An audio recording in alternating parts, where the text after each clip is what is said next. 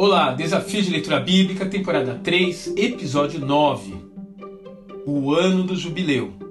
Levíticos, capítulos 24, 25 e 26. Quando no início de março de 2020 o número de mortos por coronavírus na Itália começou a subir, os países europeus, logo seguidos pelo resto do mundo, começaram a elaborar medidas emergenciais para conter não apenas a propagação do vírus, mas também frear o impacto econômico que inevitavelmente se seguiria a essa calamidade. Nesse cenário, os governantes das nações se viram forçados a criar estratégias e liberar rapidamente recursos do Estado para os que iriam ficar em situação de vulnerabilidade.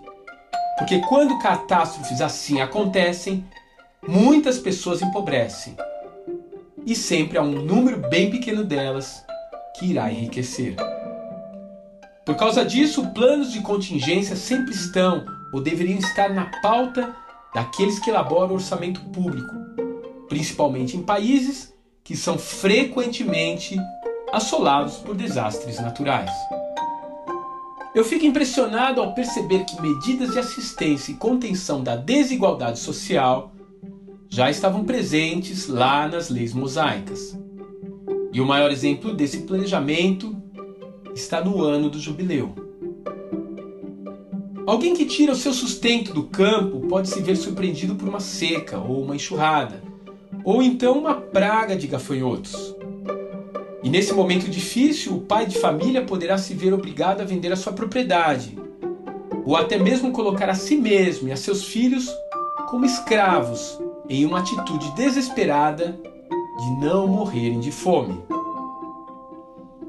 Mas, naquele contexto, havia um limite para isso. A desgraça não passaria de uma geração para outra. Assim que todo contrato que se referia à compra de terras ou de serviçais estava automaticamente desfeito no ano do jubileu, que aconteceria a cada 50 anos.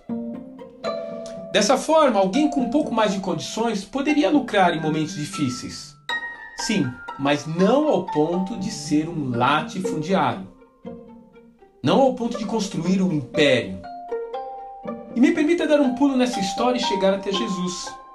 Porque ele, na ocasião em que foi convidado a ler o rolo sagrado no templo, escolheu um trecho do profeta Isaías que dizia: O Espírito do Senhor está sobre mim, porquanto me ungiu para anunciar boas novas aos pobres.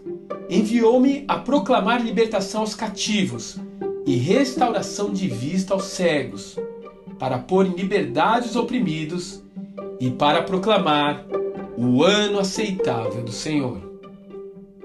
Veja que coisa maravilhosa! O Senhor se apresenta aqui como a personificação do ano do jubileu. Ele veio a esse mundo para trazer um reino de justiça e libertação a todos aqueles que costumam ser esquecidos pela sociedade. Um reino em que os desamparados não serão esquecidos por Deus. E adivinhe só quem ele escolheu para executar esse projeto social tão ousado? Os seus discípulos. O que, obviamente, incluirá você e eu. Que Deus te abençoe e um grande abraço. Até amanhã.